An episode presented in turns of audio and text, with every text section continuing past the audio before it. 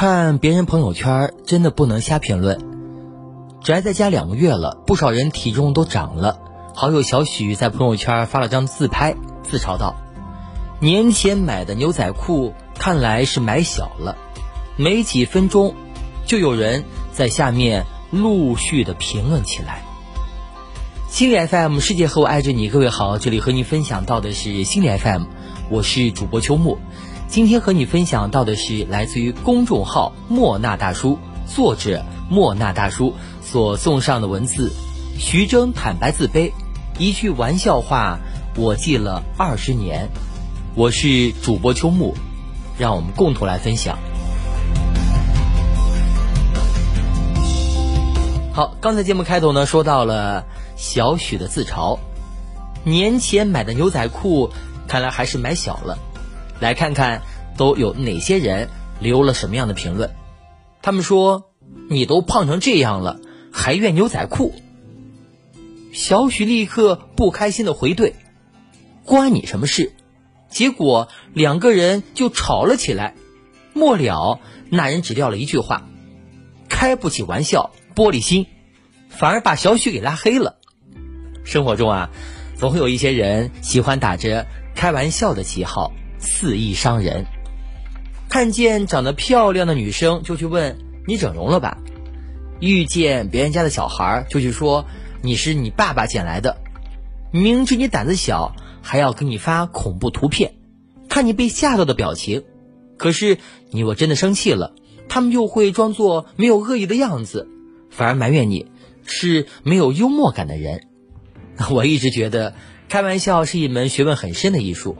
它不仅是一两句话的事情，还要基于双方的关系、语境、分寸和高情商。像那种口无遮拦、只图自己开心的调侃，其实是没有把别人放在心上，缺了点善良。曾经有人问啊，说自己很喜欢开玩笑，但是又怕拿捏不好度，惹到别人。那你可以开你自己的玩笑啊，比如黄渤，他就特别擅长自黑。在电影《亲爱的》海报上，其他演员都睁着眼，唯独黄渤是闭着眼。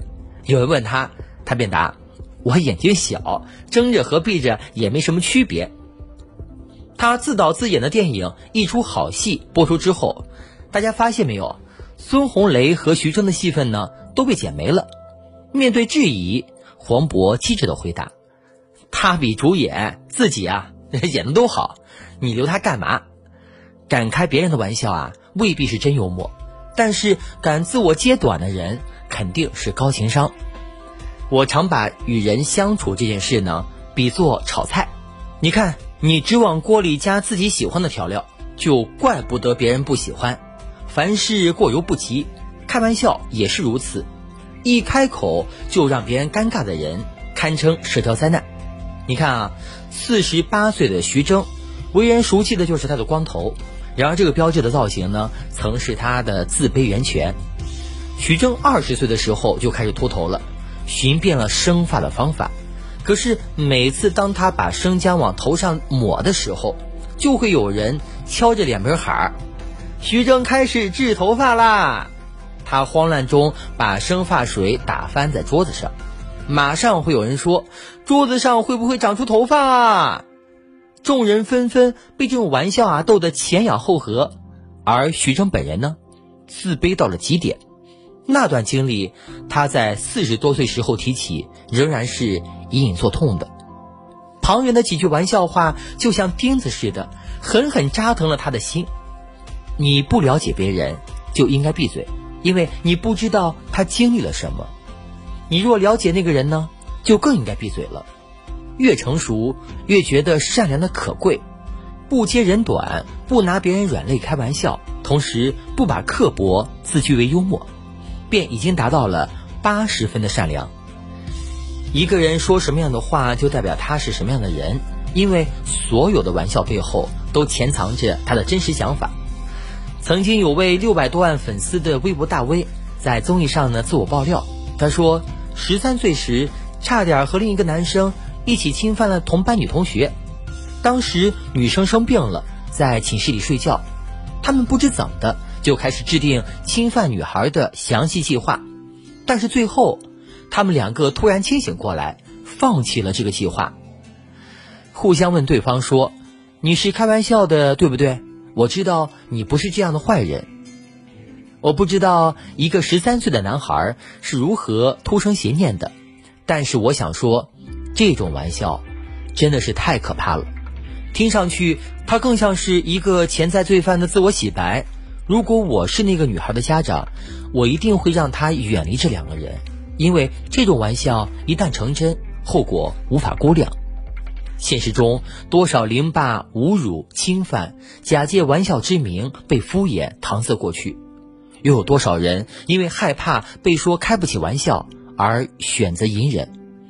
不要指责被伤害的人怎么那么玻璃心。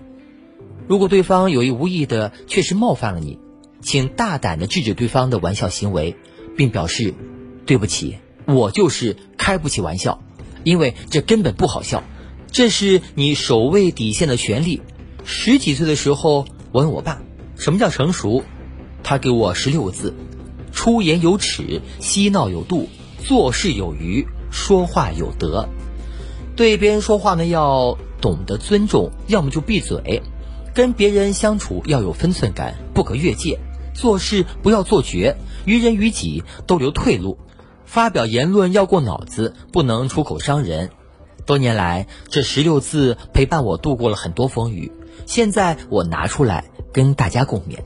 如果你也讨厌伤人的玩笑，可以在我们的这个文末呢点一个再看，提醒自己和所爱的人，活着是一场修行，千万别忘了严于律己，善待别人。